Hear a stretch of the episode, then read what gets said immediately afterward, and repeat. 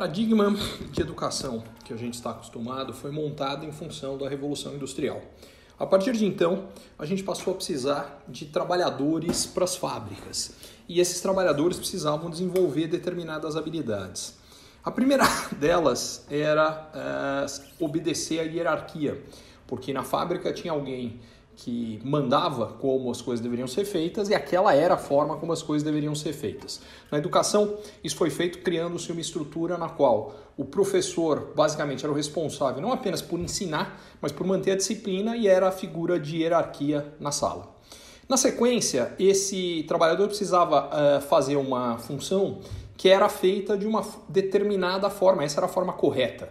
Uh, você precisava eh, montar uma determinada peça, tinha uma determinada forma de fazer. Então toda a educação foi feita passando o conhecimento uh, que tinha uma resposta certa ou errada, isso que foi treinado. Esse trabalhador executava a sua função de forma individualizada, então a prova, que era o teste de verificar se uh, o conteúdo da educação foi absorvido, também era individual. ele, é, a, a prova era feita sem consulta porque esse trabalhador, na hora que estava executando a sua função, não tinha como parar e ir consultar alguma coisa, porque tinha uma linha de montagem. Se aquele trabalhador parava, toda a linha de montagem parava. Então isso não poderia acontecer. Só que nenhuma dessas coisas é como a maior parte das pessoas trabalha hoje. Uh, em primeiro lugar, quase todas as funções são feitas de forma coletiva.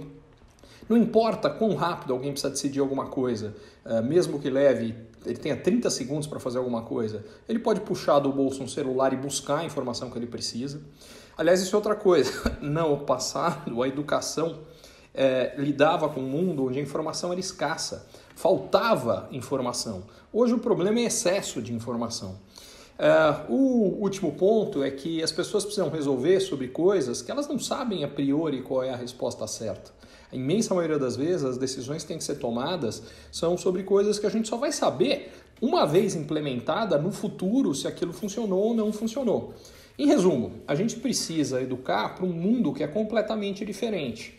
E é neste sentido que a gente precisa mudar. A gente precisa criar um modelo educacional que esteja voltado para isso. Como? Em primeiro lugar, uh, estimulando mais experimentação e não penalizando o erro, que é o que faz quando você dá uma prova com respostas certas e erradas e quem errou ficar com nota baixa, repete de ano.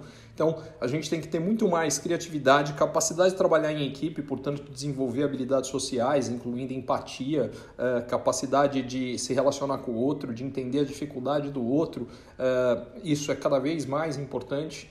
É, é, é uma mudança de mudança de mais conteúdo para mais habilidade, é, e isso é um ponto fundamental. Por quê? Porque o conteúdo, como eu dizia, cada vez é maior é, e ele tá, a fronteira do conhecimento está evoluindo muito rápido. Então, o que a criança aprendeu na escola, é, uma vez fora da escola ou mesmo na universidade, quando ela terminou, o, o, que, o que a ciência já conhece é mais do que muitas vezes ela aprendeu poucos anos antes. Então, o que ela precisa aprender é como se manter atualizada, como entender é, o que é uma informação relevante e o que é uma informação ou falsa ou irrelevante.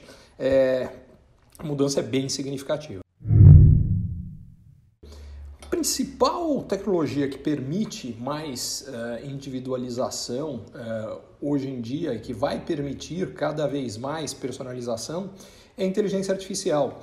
Porque o que a inteligência artificial faz é permitir que a gente trate o diferente como diferente.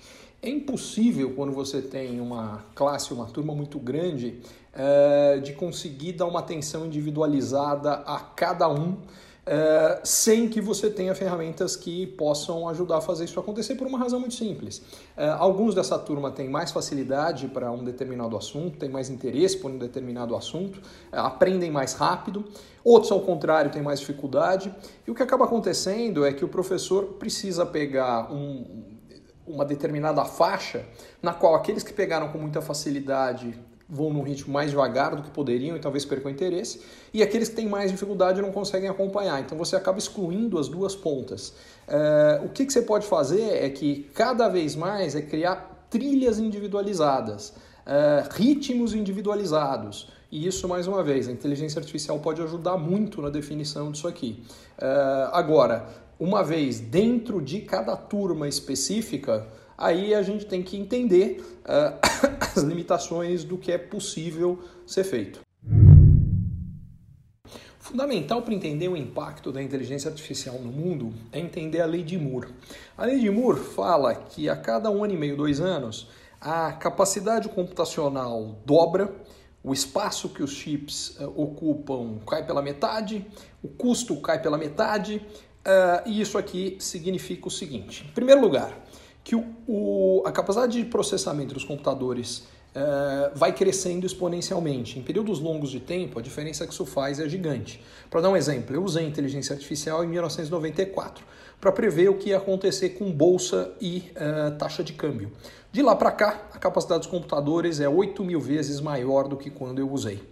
Uh, só que a inteligência artificial não nasceu em 1994, ela começa a nascer em meados dos anos 60, 1965. De lá para cá, ela aumentou 132 milhões de vezes. E vai continuar a dobrar a cada dois anos. Então, ela vai ficar cada vez maior. Isso significa o seguinte: uh, cada vez a inteligência artificial vai ser capaz de fazer mais. O segundo aspecto é que, como os computadores vão ficando cada vez mais baratos e cada vez menores, uh, em uma, duas, três décadas, dependendo de alguns fatores, vai haver computadores em absolutamente tudo. Então, o seu tênis vai ter um computador que custa, vai custar 8 dólares, que tem uma capacidade de processamento igual a dos telefones celulares que a gente usa hoje. O resultado disso aqui é que tudo vai estar plugado e isso vai fazer com que a inteligência artificial esteja interagindo e atuando em praticamente tudo do que a gente mexe. Isso vai mudar a nossa forma de viver, de trabalhar de agir e, obviamente, a gente precisa ter uma educação que leve isso em consideração. No caso específico brasileiro, o que a gente precisa fazer é tomar medidas que ajudem no desenvolvimento de tecnologia mais barata, que ajude uh, os produtos todos de tecnologia a serem mais baratos. Por exemplo, uma das medidas que parece estar em discussão agora é exatamente a redução dos impostos de importação de produtos de tecnologia. Seria muito bem-vindo, porque vai colocar o Brasil muito mais bem preparado para lidar com esse mundo do futuro. Nos próximos cinco anos, eu acredito que a principal tendência em educação vai ser a individualização e personalização do ensino com maior uso eh, de inteligência artificial e a mudança do papel dos professores. Eles vão passar a ter cada vez mais papel de tutores, muito mais do que professores. Até porque, em paralelo, o uso de vídeos uh, para ensino deve crescer o que isso significa? A gente pode ter vídeos gravados pelos melhores professores do mundo de cada assunto, explicando um determinado assunto, Uh, e o professor na classe, a função dele vai ser explicar o que eventualmente o aluno não entendeu, tirar dúvidas, uh, trazer para algumas coisas mais próximas da realidade de cada um daqueles alunos, ou indicar o que, que é interessante para aquele aluno fazer, uh, mas não necessariamente para um outro. As trilhas vão ser mais individualizadas. Como eu dizia, acho que a inteligência artificial vai ajudar nesse processo, mas isso não significa que o papel do professor vai ser excluído, muito pelo contrário, eu acho que ele vai se tornar mais importante, mas ele vai ser diferente do atual. Na minha opinião, existe uma falsa discussão entre sistemas de ensino que são presenciais e sistemas uh, de ensino online. O que eu quero dizer com isso é que eu não acho que necessariamente será um ou outro.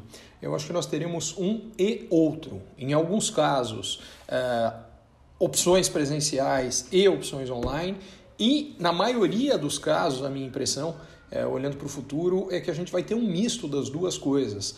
Por quê? Uh, o online permite mais do que nada que cada um uh, evolua no seu ritmo e isso é extremamente é, benéfico. Por outro lado, o físico permite de uma forma mais intensa troca de experiências entre os alunos, desenvolvimento de habilidades sociais que vão ser cada vez mais importantes Uh, e garante que, ou pelo menos mais do que o online, que a atenção de cada um dos alunos efetivamente esteja fo focada no que está acontecendo ali. Ele está no, no físico, a, a, competição por atenção é um pouco o, o ensino está numa posição um pouco mais forte do que no online na hora que o aluno está competindo com todo o resto do que está acontecendo ali de uma forma ainda mais forte do que na aula física. Por conta disso tudo, eu não acho que o ensino físico e que, que os eventos físicos, que as experiências físicas uh, vão acabar de jeito nenhum, mas sim eu acho que o online vai ter um papel cada vez maior, principalmente à medida que a qualidade de banda de internet vai melhorando e, por consequência, a capacidade de baixar vídeos mais rapidamente melhora. E é bom dizer que com o 5G, que deve entrar em operação nos próximos anos, a expectativa é que essa velocidade de download se multiplique por 10, o que significa que vídeos inteiros de filmes, por exemplo, de duas horas, vão ser baixados poucos segundos ou no máximo pouquíssimos minutos. O resultado disso aqui é uma, vai ser sim uma aceleração do uso do ensino online uh, ao longo dos próximos anos e a princípio das próximas décadas também. Curtiu esse conteúdo? Assine para receber quando cada um dos próximos for publicado. E se de repente você achar que algum colega, amigo ou alguém da sua família pode gostar também, lembre de compartilhar. Até a próxima!